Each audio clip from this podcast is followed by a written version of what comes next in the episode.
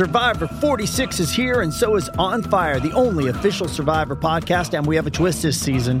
The winner of Survivor 45, Dee Valladares, will be joining us every week. We're going behind the scenes of the biggest moments, the how and the why things happen, and the strategy and analysis you can only get from someone like me, a Survivor winner. Listen to On Fire, the official Survivor podcast, wherever you get your podcast.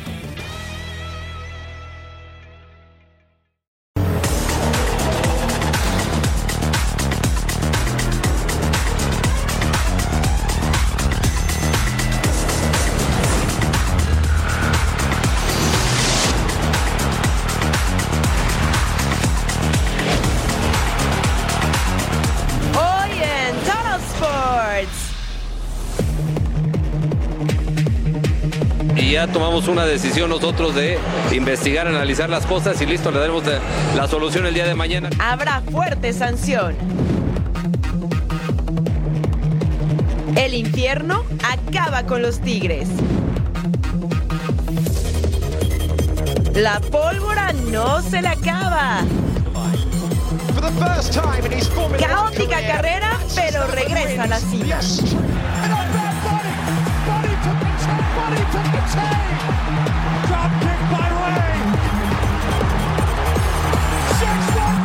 What I wanted to accomplish wasn't accomplished, and that's to teach my son a lesson. Con un poco de ayuda, lo pone en su lugar.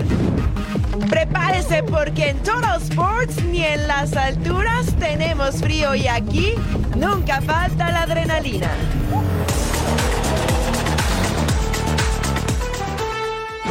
Sí, está en el lugar correcto. Bienvenidos a Total Sports junto a mi super partner Majo Montemayor. Les saludo con mucho gusto Eric Fisher. Tendremos toda la información de un domingo deportivo sensacional. La liga que nos mueve, cómo le fue al Bebote Santi Jiménez, cómo le fue al Chucky Lozano. Los golearon en Italia. ¿Usted lo cree?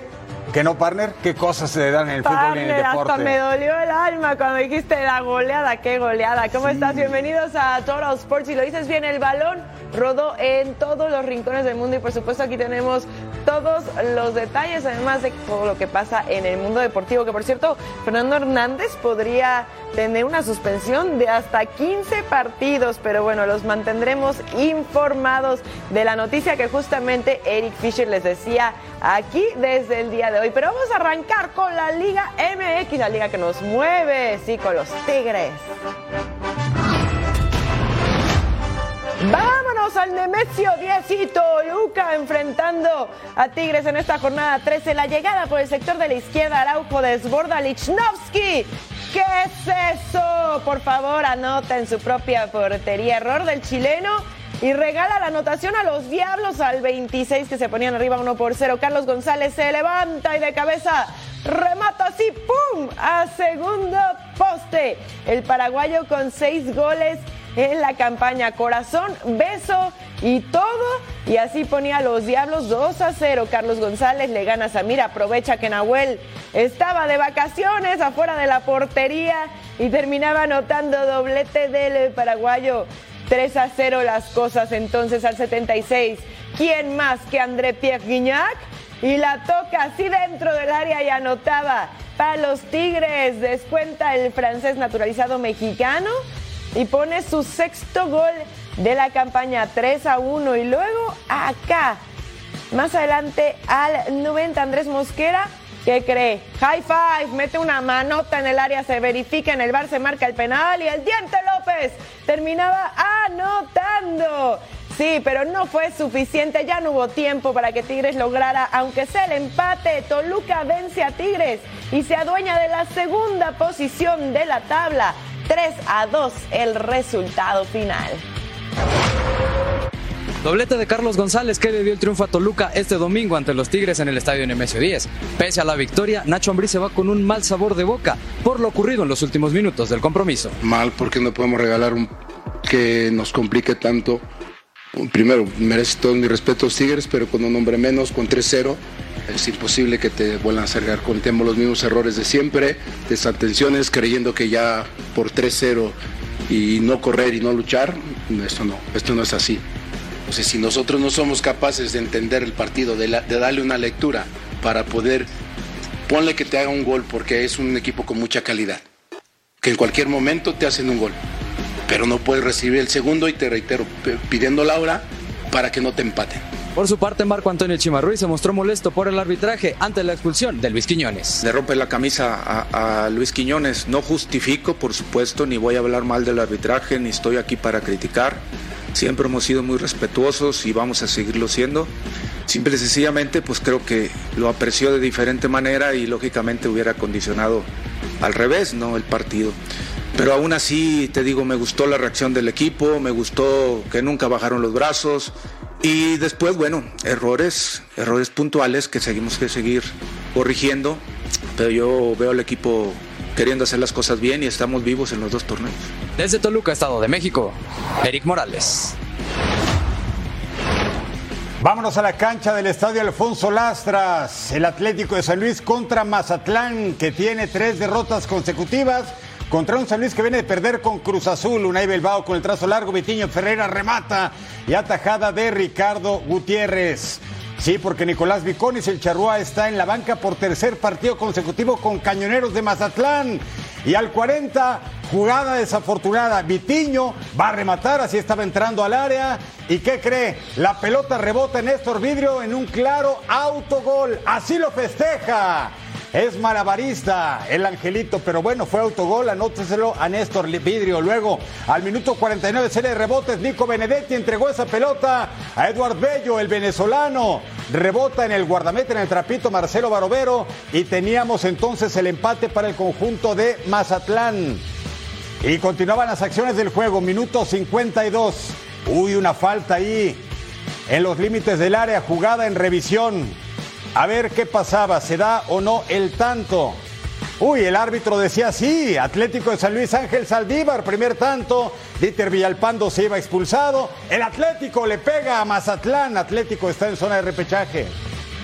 Y tenemos otros resultados de esta jornada 13. Necaxa y Santos empataron a cero. Puebla le pegó a Juárez 2 a 0 Cruz Azul. El mismo resultado 2 a 0 ante Pachuca. América y León en un partidazo de verdadero, de verdadera emoción. Empataron 2 a 2. Rayados goleada 4 a 0 ante, ante Cholos y Atlas y Chivas en el clásico tapatío 3 a 3. Un hecho extraño y lamentable se dio en la Liga MX entre árbitro y jugador. Ahora fue el silbante Fernando Hernández con gafete internacional de FIFA quien cometió la agresión, pero esta vez no es la que sucede por vez primera. Vamos a ver qué es lo que pasa y seguramente una sanción importante para este nazareno mexicano.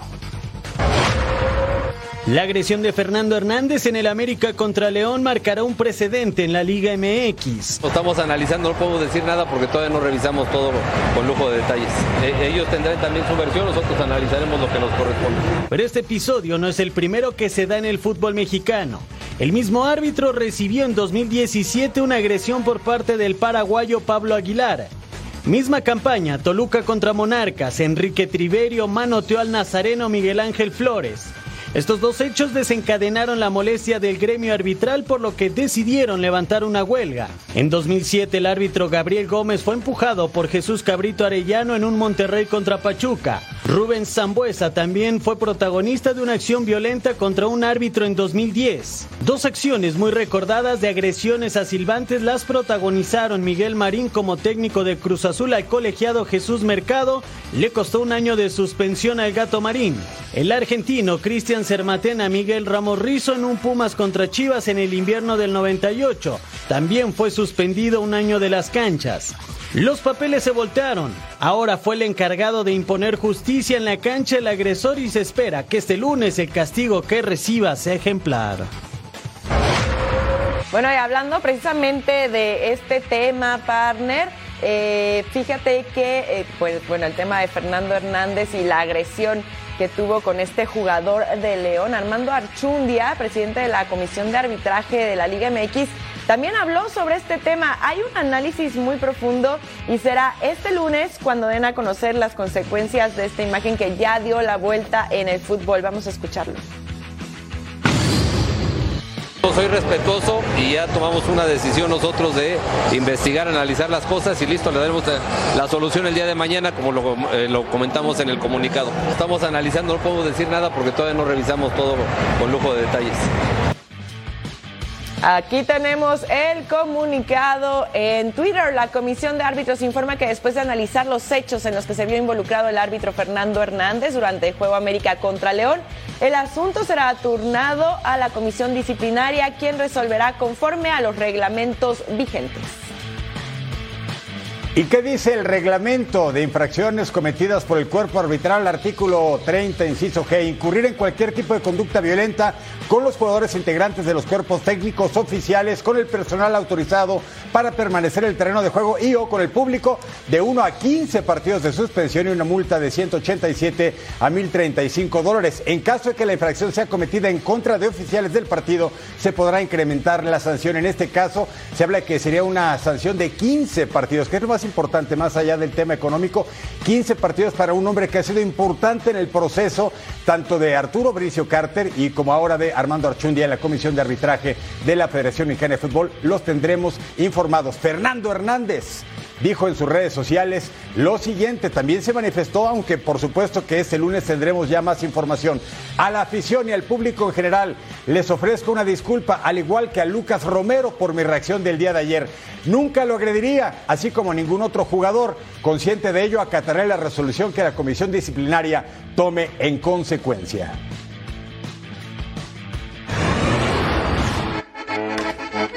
Y vámonos a cosas más alegres, vámonos al fútbol. En Países Bajos, aquí está el mexicano Santiago Jiménez, jornada 27 de la Eredivisie. El Sparta Rotterdam recibía al superlíder Feyenoord. ¿Y qué pasó al minuto 12? Igor Pachao, el brasileiro de 22 años, gol 4 de la campaña, se llenó de balón ese pie derecho. Y así lo festeja frente a la cámara al 33. Mica Pinto, el de Luxemburgo. También ahí en Luxemburgo le pegan bien a la pelota. Y es un defensa, pero ve el recorte y el zurdazo llevaba sello de gol. Se fue al ángulo ese balón y ya estaba empatado el encuentro entre el Esparta y el conjunto del Feyenoord. Luego viene esta jugada. Chéquela y disfrútela. Santiago Jiménez, ¿cómo define? Gol 9 en la liga, en la primera división neerlandesa, es decir, la Eredivisie. Y luego al 76 recuperan ese pelota David Janko, el eslovaco, gol 2 de la campaña, el daño estaba hecho, el Feyenoord sigue siendo super líder en Países Bajos, 3 a 1 al Sparta Rotterdam, primer lugar con 64 puntos, ya le saca 8 de ventaja al Ajax de Ámsterdam. Los números de Santi Jiménez después de fallar un penal contra Surinam con la selección mexicana sigue haciendo goles en Países Bajos. En 25 encuentros tiene 9 goles hablando de liga solamente más los que ha anotado en Europa League y en la Copa de Países Bajos. Tres asistencias y llegó a tres encuentros consecutivos marcando gol. Veamos ahora Go Ahead Eagles contra el Ajax. Edson Álvarez y Jorge Sánchez de titulares, aunque la verdad es que no brillaron tanto. Al 14 Finn Strokers dispara, pasaba cerca del palo izquierdo. Primer aviso. Cuatro minutos adelante, Kenneth Taylor pone el pase filtrado a Brian Bruby que de media vuelta remata. Pero ahí estaba Jeffrey Delange que decía, ah, ah, aquí no entra. Steven Berwis manda el centro al área. Kudos y se encuentra en fuera de lugar. Así que Nada para nadie, seguíamos 0 por 0 al 70. Dabu Klassen saca el remate de larga distancia. Ahí.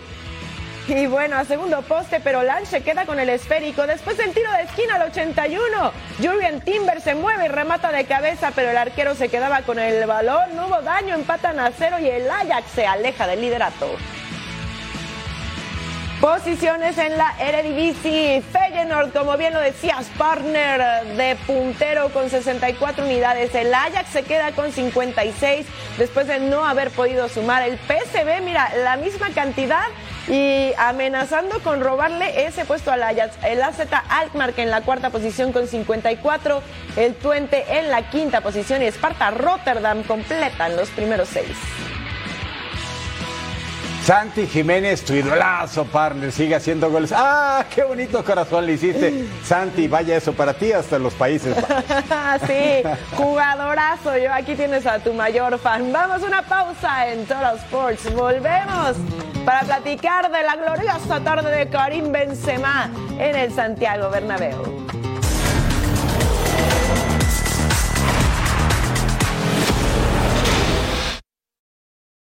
Getting engaged is a moment worth cherishing. A one of a kind ring that you design at Blue Nile can help your love sparkle. Just choose your diamond and setting. When you've found the one, you'll get it delivered right to your door. Finding the right engagement ring can be nerve wracking. At Blue Nile, you'll have the expert guidance needed and a diamond guarantee that ensures you're getting the highest quality at the best price. Cherish all of life's moments and save up to 30% at BlueNile.com. That's BlueNile.com.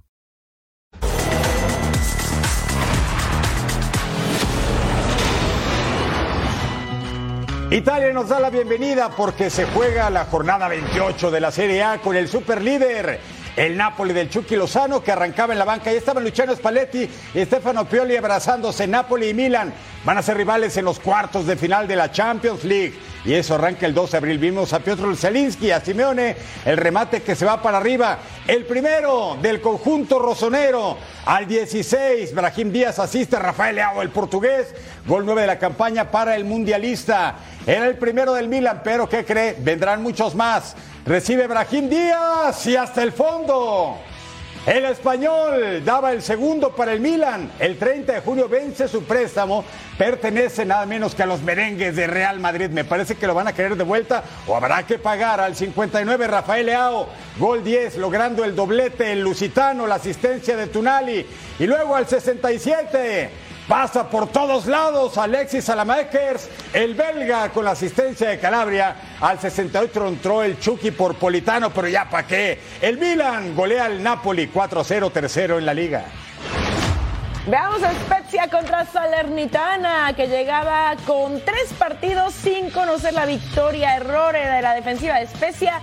Bulaye Díaz saca el centro. Antonio Candreva no logra hacer un buen contacto con el balón y rechazaba la defensa. Sáquese Norbert Gionber con el tiro de esquina. Guillermo Ochoa saca el balón el mexicano leyendo la jugada, evitando el gol olímpico, por favor. Impresionante. La sana Kulavari con el centro y Matías Caldara.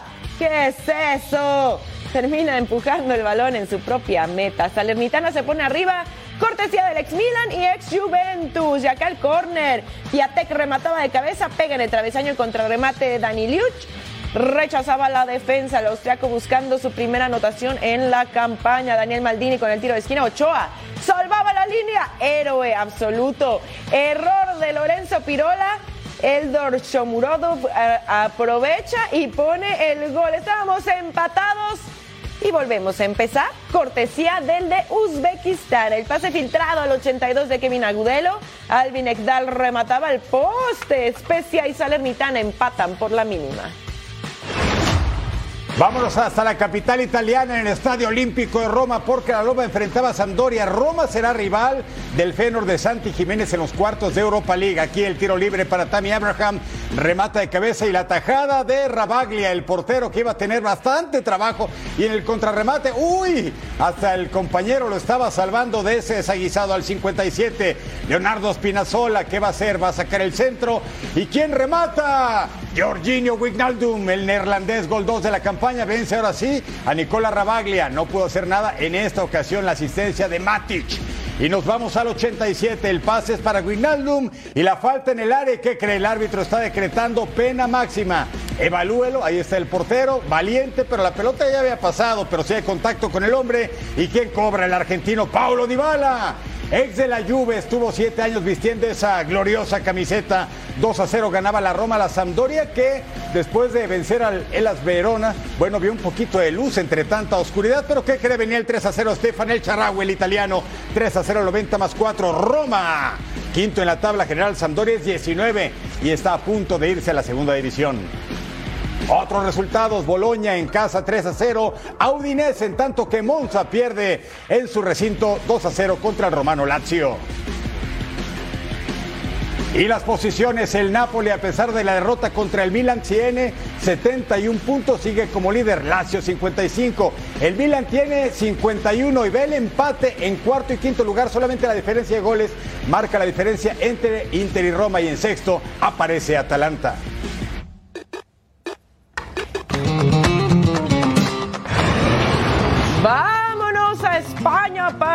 Donde el fútbol es increíble y acá una goleada. Vamos al Santiago Bernabéu, Real Madrid contra Valladolid. Valladolid Marco Asensio para Rodrigo y mira lo que hace. Facilito el brasileño, se saca un peso de encima tras 16 partidos sin marcar en la liga. Esto sin tener en cuenta los penaltis. Abría el marcador 1 por 0. Vinicius Junior al 29 centra para Karim Benzema. Remataba y el francés pone el 2 a 0 de cabeza a segundo palo al 32. La misma combinación, Vinicius Junior para Karim Benzema, que se decide de fuera del área tres minutitos después. Y ahí estaba el 3 a 0 y faltaba más. Al 36 Rodrigo Silvo centra. Karim Benzema remataba de semi-volea. Triplete de Benzema en solo 7 minutos, luciéndose el francés con el remate acrobático. Así lo celebraba Rodrigo Silva. El 73 pasa para Marco Asensio, que terminaba mandando a guardar ese balón con su sexto gol de la temporada. 5 a 0. Paren, decía el Villarreal, por favor, pero habría más. Al 91 Eden Hazard. Pasa el balón para Lucas Vázquez, remata y ahí está el 6 a 0. Hazard que Entraba apenas, no tenía minutos desde el 3 de enero y miren lo que hacía los merengues. Le pasan encima al submarino amarillo y firman su mayor goleada de la temporada a Valladolid. Un punto por encima del descenso. Aquí están los números de Karim Benzema, héroe absoluto, por favor. Contra Real Valladolid jugó 65 minutos, tuvo tres anotaciones, el hot trick, seis tiros, 51 toques de balón y suma ya nueve hat tricks con los merengues. Y en la misma capital española, pero tres horas después, nos vamos del Santiago Bernabéu a la cancha del Metropolitano. Sí, en el Meritito Madrid, al minuto uno, el Atlético contra el Betis, pelota al área, el cabezazo es de Antoine Griezmann. El hombre del cabello multicolor, el galo, tratando de vencer la meta de Ruiz Silva. Al 7 venían bravos y breves. Otro remate de Antoine Grisman. Qué Copa del Mundo tuvo y qué liga está teniendo con los colchoneros. Segundo tiempo al 48, cabezazo de José María Jiménez. ¡Ay! Esa pelota estaba cerca. Travesaño y para afuera al 60. Marcos Llorente, el servicio disparo de Yannick Carrasco. Y el Cholo Simeone sufría Ruiz Silva. Otra vez salvando su meta. ¿Y qué le parece este? Balón filtrado para Juan Miranda, tiro apenas cruzado, por cierto. No estuvo Andrés Guardado convocado para este juego. Y al 70, no festeje. El disparo de Marcos Llorente, rechaza de Silva y el remate de Coque porque se anula por posición de fuera de juego que en esta jugada sí es evidente. Ahí va por la pelota Coque, pero no cuente el tanto. Pero el 85, este sí anótelo, Ángel Correa, el argentino. Gol 6 de la campaña, quitándose rivales, buen tanto. El Atlético vence 1-0 al Betis Balompié de Sevilla, tercero en la tabla con 54 puntos. Betis es quinto todavía en zona europea. Otros resultados de esta jornada 27 en la liga, el Celta de Vigo empata a dos tantos con Almería y el submarino amarillo, el Villarreal 2 a 0 a la Real Sociedad de San Sebastián. Así están las posiciones en España. El Barcelona está de líder con 71 unidades, seguido de los merengues con 59. Atlético de Madrid se queda en la tercera posición con 54. Real Sociedad con 48 puntos. En la cuarta posición, Real Betis en la quinta con 45 unidades. Y el submarino amarillo en la sexta con 44 puntos. En la parte de los últimos tres partner, peleadito, ¿eh? Sí, cómo no. Barça y Real Madrid Partner el miércoles se van a enfrentar en la vuelta semifinal de la Copa del Rey. El Barça le ha pegado en tres ocasiones en este 2023 al conjunto merengue, su acérrimo rival. ¿Qué va a pasar el miércoles, Partner? Que además es muy chistoso porque eh, los merengues juegan muy bien en las competencias europeas, pero ya con el Barça no pueden. Así es, lo has dicho muy bien, Partner. Vamos a una pausa en Total Sports, volvemos.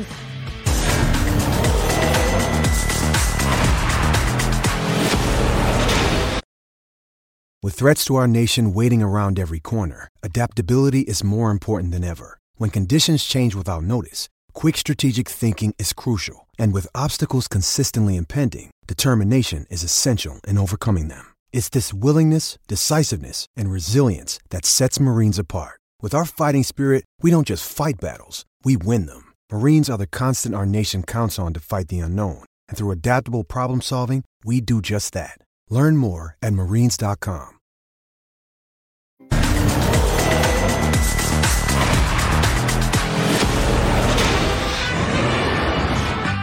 Gracias por continuar con nosotros. Sigue nuestro viaje en Total Sports por el viejo continente. Estamos en Inglaterra. Jornada 29 de la Premier. Estos dos se enfrentaron el 26 de febrero.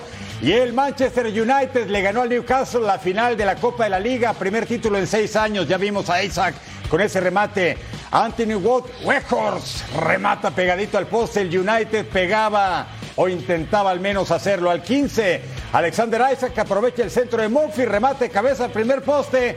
¿Y ya vio usted quién atajó? Sí, el que viste amarillo. El español David De Gea a dos manos. Y en el contrarremate, las rodillas y las piernas que también juegan para el portero. Al 64, Alan San Maximín. El francés asiste cabeza. Joe Wilco, gol 3 de la campaña, le empuja con la testa y tiene la ventaja para las urracas del Newcastle United. Así festeja Eddie Howe. Dos victorias seguidas iban por la tercera en su propio estadio en St. James Park. Y al 87, Kieran Tripper. A Callum Wilson remata de cabeza, gol 8 de la campaña. Bonita toma, el Newcastle le pega 2-0 al equipo de Eric Ten Hag. El Manchester United así festeja.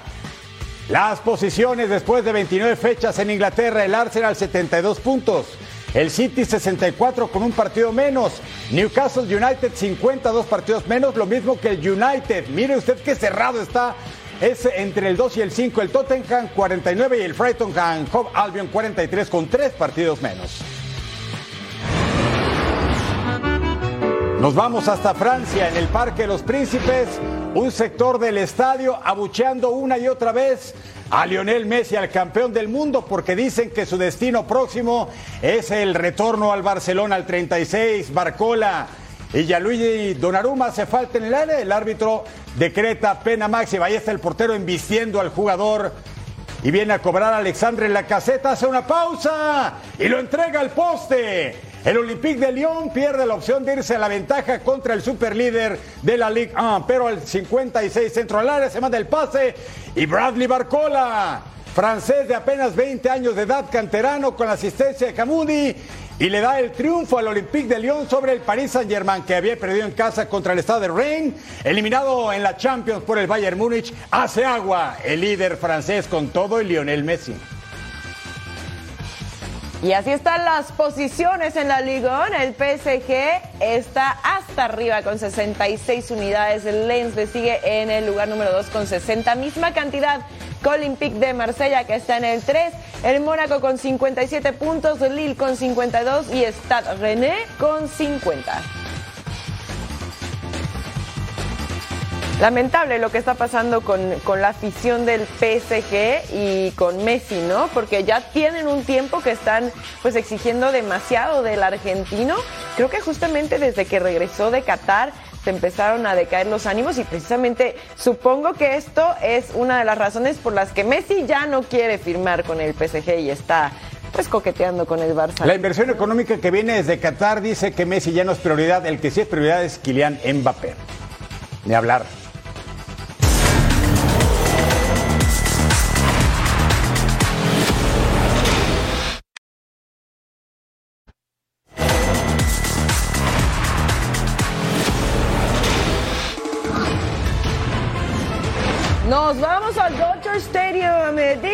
Contra los Dodgers en la baja de la primera. Zach Davis enfrentando a Will Smith. Batazo elevado al jardín izquierdo. ¿Y qué crees? Adiós, Doña Blanca. Home run en solitario se abriría la pizarra. 1 a 0, alta de la quinta, no a Syndergaard en la lomita, enfrentando al dominicano Geraldo Perdomo, sencillo al jardín derecho y Corbin Carroll anotaba. Syndergaard debutó con los Dodgers luego de firmar por un año y 13 millones de dólares. Lo está haciendo bastante bien. Alta de la novena, Bruce Dar Gratterall contra Lourdes Gurriel Jr., el cubano al bat. Sencillo, el jardín derecho.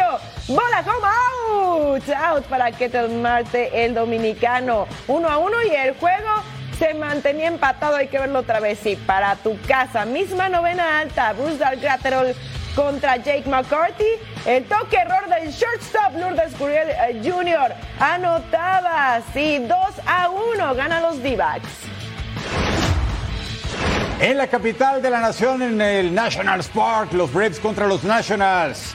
Dominic Smith de Washington, sencillo al izquierdo y anota Lane Thomas. 1 a 0 ganaba el conjunto de los Nationals y ahí estaban los aplausos. Y es que Atlanta, los Braves, Ganaron los dos primeros juegos de esta serie con pizarras de 7 carreras a 2 y 7 a 1, es decir, estaban mostrando superioridad evidente y aquí trataban de mostrar que tenían cosas importantes los Nationals. Kevin Ruiz recibe base por bolas y ¿qué cree? Joey Meneses anota porque la casa estaba llena y de caballito entró. Así o más lastimoso el asunto. En la cuarta alta, Mackenzie lanza a Travis Arnaud. Pega sencillo a Jardín Central y Ronald Acuña Jr. anota, llega hasta la registradora y acercaba al conjunto de los Atlanta Braves. Se llenó de pelota ese bat. Ese madera por todo el Jardín Central. No había nadie que lo detuviera. Y Atlanta quería regresar al encuentro en la novena alta. Finnegan lanza Osuna. Y tiene que ir el pitcher a primera. Y se acaba el juego. Los Nationals vencen a los Braves 4 a 1. Pero de todos modos, Atlanta se va a la serie 2 a 1. Pon atención a este partner. Yankee Stadium, Giants contra los Yankees. Baja la tercera Ross Stripling contra Aaron Judge. ¿Qué hace? Batazo al jardín izquierdo. Y adiós, Doña Blanca. Home run en solitario. Sí, se ponía 1 a 0 para tus Yankees. Ross Stripling contra Giancarlo Stanton. Hombre, en primera batazo al jardín central. ¿Y qué crees? Sayonara. Otra vez, home run de dos carreras. Fue el home run más largo de este 2023, llevamos poco, pero bueno, alcanzó los 485 pies y 117.8 millas por hora. Baja la cuarta, era Higashio Calvat, batazo elevado al jardín izquierdo y también se va la Doña Blanca, home run en solitario, David Villar ahora al bat. Y bajo al shortstop, pase a primera base. Y mira lo que va a pasar. Al final se van a Yankees con su segunda victoria de la campaña. Las cosas terminan 6 por 0.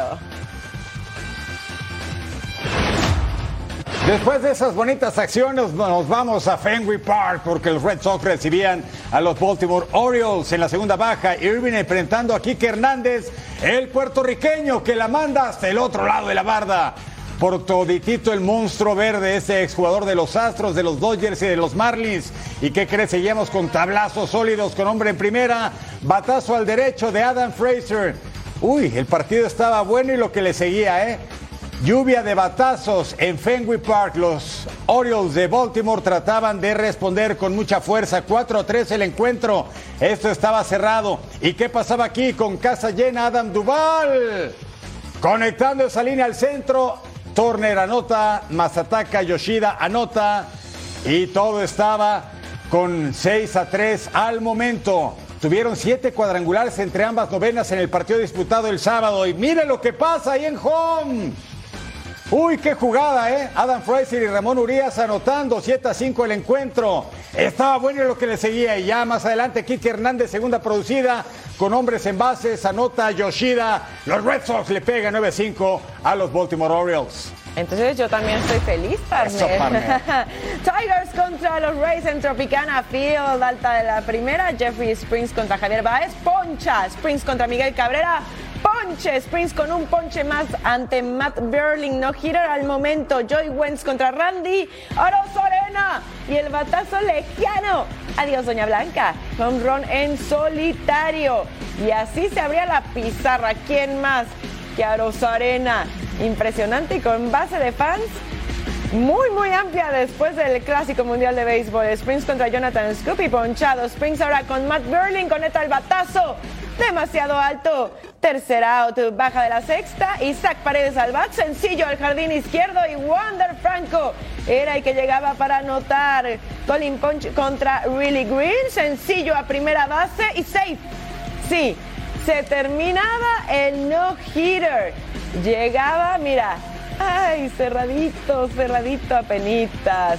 En la octava baja, Jason Shrek contra José Siri, error del catcher y regalaba una carrerita 5 a 0 la pizarra alta de la novena, Jalen Biggs contra Jake Rogers, batazo al jardín izquierdo.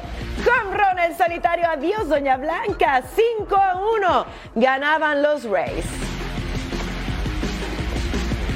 Con los Red Sox de Boston, Alex Verdugo, nacido en Tucson, Arizona, pero no, por supuesto con raíces mexicanas netamente Sonora, produjo dos carreras. Y ya que el sábado también había estado certero con el BAT, buen arranque de campaña para los peloteros mexicanos en las grandes ligas. Oye, y, y para los que decían que los Red Sox no iban a tener buena campaña, ¿Quién Sí. dijo eso? ¿Quién dijo eso, partner? ¿Tú? Hace yo. poco. Bueno, hazlo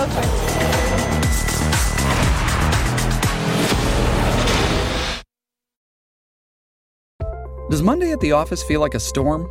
Not with Microsoft Copilot. That feeling when Copilot gets everyone up to speed instantly?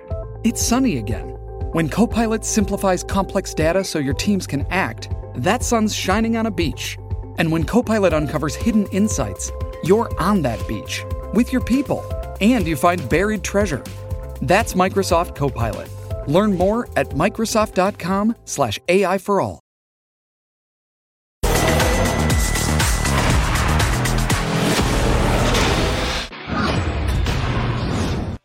La tercera carrera de la temporada 2023 de la Fórmula 1 se corrió en el circuito urbano de Melbourne. El actual campeón Max Verstappen se llevó la victoria. Uh, yeah, it was very chaotic today, a bit of a mess to be honest. Uh, especially the, second red flag, I think that was really unnecessary today. That could have easily been solved with a with a virtual safety car or a safety car at most. But yeah, we uh, we got that red flag, and then um, you basically create even more trouble because then you go out on very cold tires. The safety car is driving super slow. And um, then you arrive, you know, to the grid with stone cold tires, and you could see everyone in turn one was having a lot of trouble, and especially the cars in dirty air. They, you know, nobody crashes on, on purpose, but uh, everyone went wide or had a touch, and yeah, it was just very chaotic. En un gran premio bastante accidentado, ya que tuvimos tres banderas rojas, Lewis Hamilton de Mercedes y Fernando Alonso de Aston Martin completaron el podio en una premiación plagada de campeones del mundo. but for us to qualify on the front two rows and then be in the mix with both first second for a second oh my god it was it was really um, super exciting and really unfortunate for george because he was doing such a great job. Um, but to have a great battle with fernando um, was really awesome Yeah, a roller coaster of, of feelings and emotions uh, going on, but uh, yeah, at the end, obviously the P3 and P4 feels good uh, for the team and uh, good points. And it was not an easy race. I think um, matching the, the pace of Mercedes was not easy.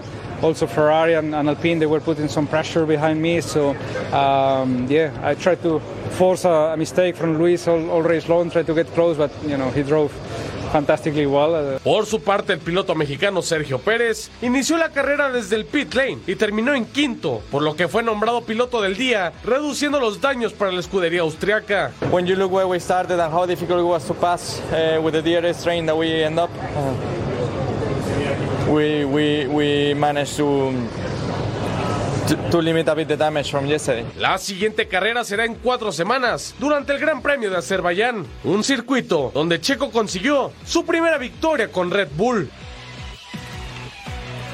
Y así el campeonato de pilotos 2023 a la cabeza el dos veces campeón del mundo neerlandés Max Verstappen, 69 unidades, se separa del mexicano Sergio Checo Pérez que tiene 54, Fernando Alonso bicampeón del mundo con Aston Martin, 45 le sigue Luis Hamilton, Carlos Sainz Jr. y Lance Stroll también de Aston Martin que está haciendo una gran temporada. Ah, gran carrera para Checo Pérez, ¿no? Sí, por supuesto, del lugar 20 al 5, partner. Chulada. Y fue el mejor Un piloto del día. ¿no? Sí, el mejor piloto del día elegido por la afición. Así es. Pausa y volvemos.